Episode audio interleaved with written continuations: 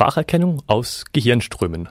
Das ist einem jungen Team von Wissenschaftlern am KIT in Zusammenarbeit mit ihren Kollegen aus den USA erstmals gelungen. Ihre weltweit einmalige Studie hat bereits viel Beachtung und Anerkennung erfahren. Was ihre Forschungsarbeit von anderen Spracherkennungssystemen unterscheidet und mit welchen drei Komponenten die Spracherkennung erfolgreich arbeitet, erklärt Christian Herf, Diplominformatiker am Institut für Anthropomatik, KIT-Reporterin Susanne Radosavljevic.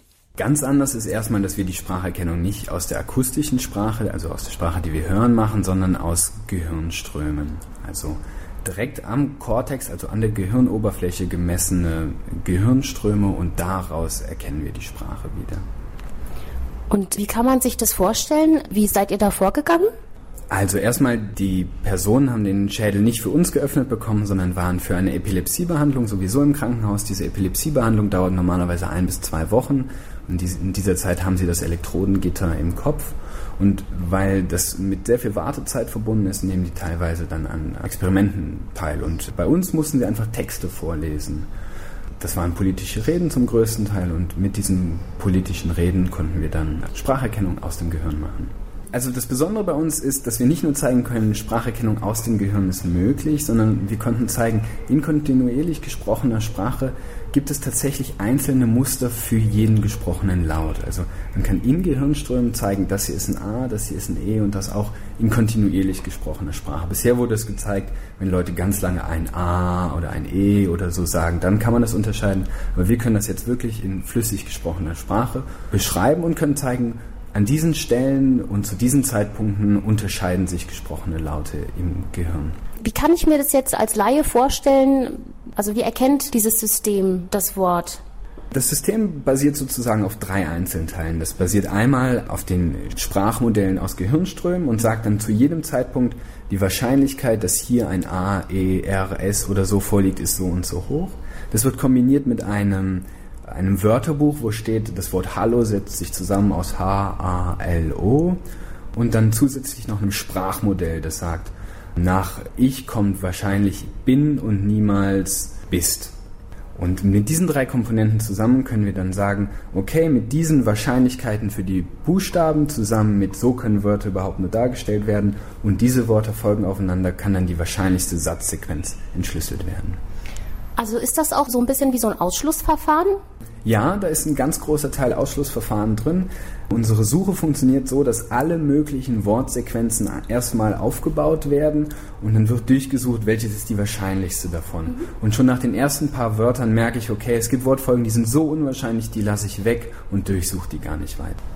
Jetzt stand da auch, das wäre eine Riesenchance für so Leute, die vollständig gelähmt sind und sich dann aber irgendwie mitteilen können, theoretisch, weil sie es von ihrem Verständnis oder von ihrer Wahrnehmung eigentlich schon könnten, aber aufgrund der Lähmung eben nicht können. Wie weit seid ihr da?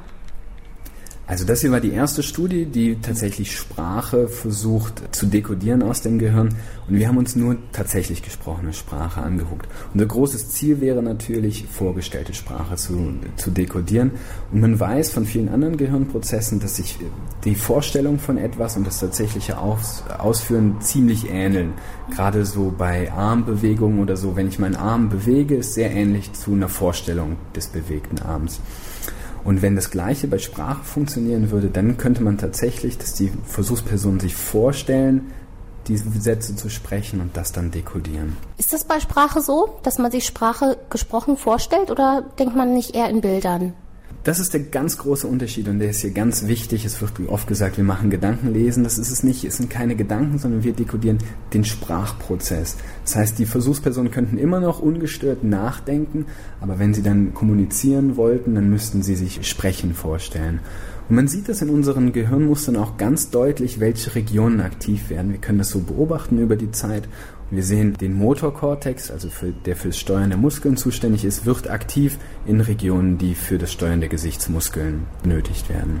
Das ist ja echt erstaunlich. Also ich muss praktisch wie in Gedanken meine Rede halten, dann könnte das dieser Sprach Computer oder dieses System, das ihr da geschaffen habt, erkennen. Hoffentlich in der Zukunft. Also im Moment sind wir da noch nicht. Aber das ist so euer Ziel. Genau, das ist so die große Vision. Es gibt natürlich sehr große Unterschiede. Zum Beispiel unsere Versuchspersonen hören sich ja selber noch beim Sprechen. Das heißt, bei uns sind große Aktivierungen im auditorischen Kortex, also an denen direkt die Ohren sozusagen angeschlossen sind. Und das würde wegfallen, wenn die Leute sich nur noch vorstellen zu sprechen.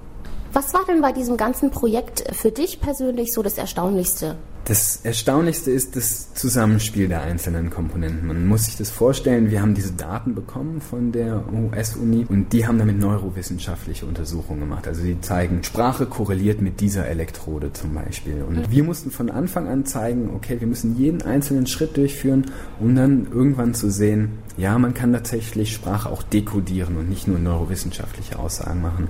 Ich glaube, das erste Mal, dass wir so kleine Ergebnisse hatten, die besser waren als der Zufall, das das, war so richtig der schöne Moment, wo wir dachten, okay, da kann man noch was rausholen.